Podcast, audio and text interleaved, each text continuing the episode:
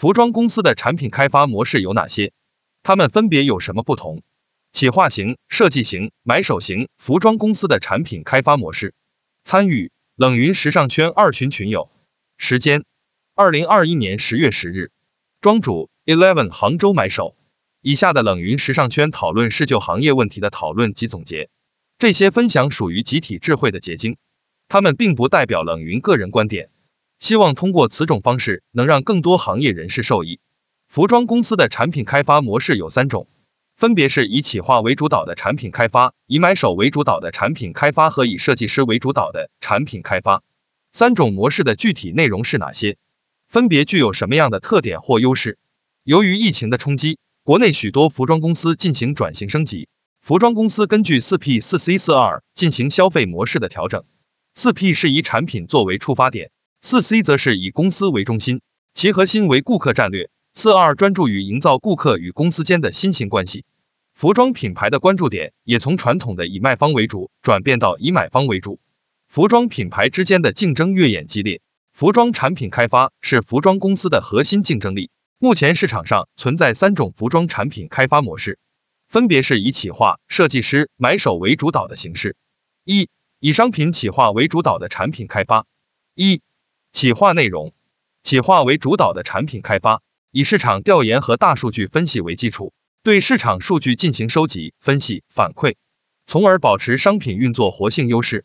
现在市面上第三方分析工具有很多，可以做一些数据分析和基础的分析工具建模。如果数据模型较为复杂，还是需要相关的专业人员提供技术支持。企划主导的产品开发流程中有四个重要阶段。商品企划阶段、产品设计阶段、样衣制作与批量生产阶段、产品销售阶段。一、商品企划阶段，商品企划的核心模块包含服装市场研究、品牌策划、设计企划、商品投放组合、生产计划和销售企划，以消费者为核心进行市场研究和品牌策划。这需要服装专业的人和懂市场的人来做市场分析和整体规划，其中还包含一个企划案提案，要进行内部提案以及沟通。需要一个既懂生产环节，又能预估市场走向，以及具备市场营销方面和产品以及数据分析能力的综合性团队。一般企划团队通过研究市场竞争环境，收集流行信息，做出分析，根据销售部门据实时反馈出来的销售数据，进行商品企划，最终形成企划提案。企划提案包含竞争市场的结构、竞品分析。设计企划、生产企划、营销企划、销售渠道的产品规划和营销方案等等。我平常做的商品企划主要包括市场研究、品牌定位、设计企划、生产企划、营销企划五大部分。设计企划一般是设计师根据商品部给出的企划进一步做出的能落地的开发企划，并且企划是根据波段上市计划做的，一般一季度一次。具体内容如下：市场调研。重点关注零售市场业态、消费心理转变、竞争品牌的产品及营销策略、新增品牌的市场入驻策略、供应商的供货及价格趋向等方面。品牌定位，品牌定位的基本流程分为识别竞争者、销售业绩分析、目标市场分析、市场定位分析、营销策略分析、未来目标分析。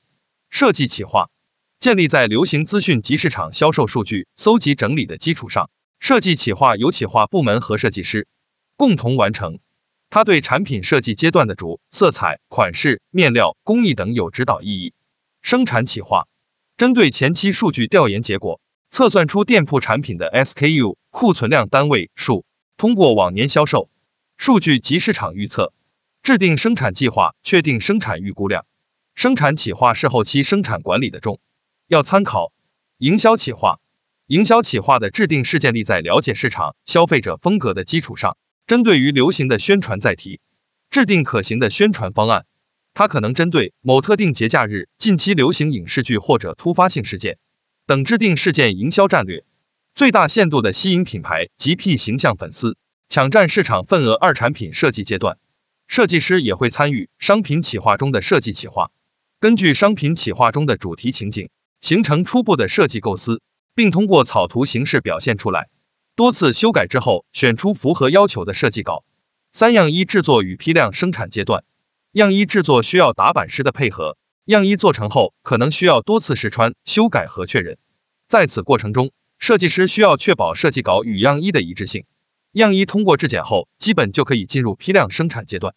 生产通知单以工艺单为准，包含款式正面图、背面图、工艺细节标注、设计说明、商品编号、号型规格、面料里料小样、生产数量、交货日期等内容。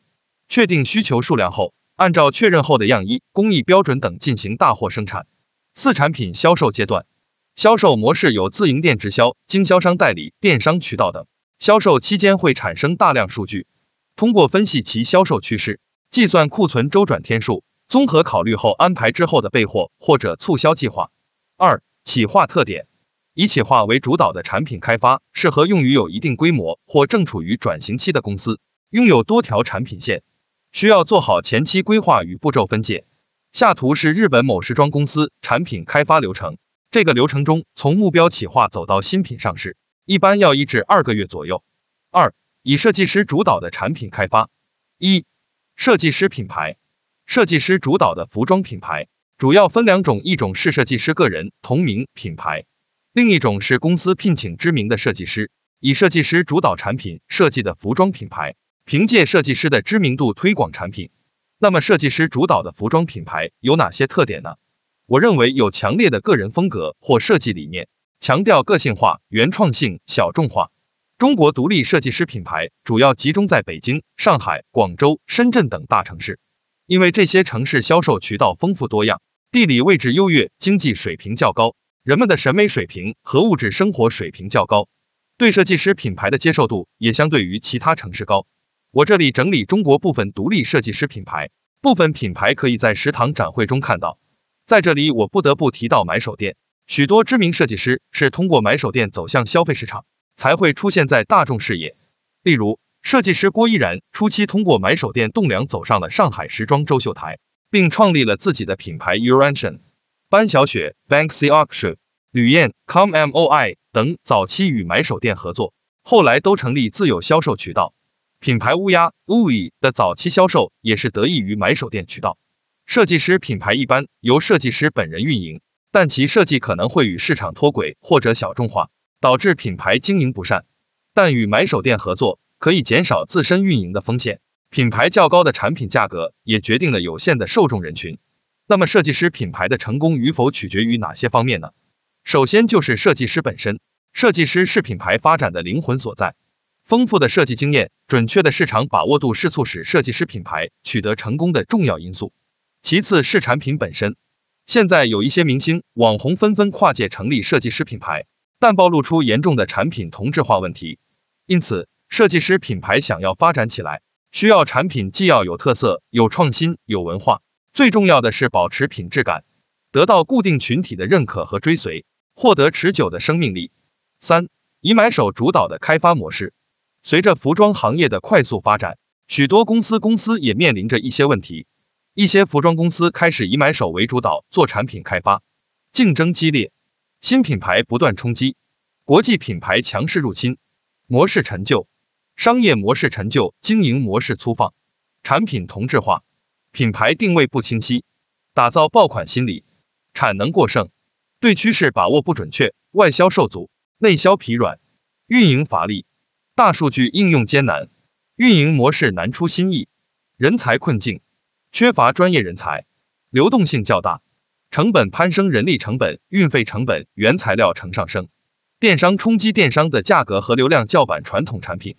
买手可以通过对之前销售数据的分析，找出畅销品和滞销品产生的原因，给出建议，筛选流行趋势及市场需求，规划款式数量、商品的价格体系、上市波段、产品搭配等。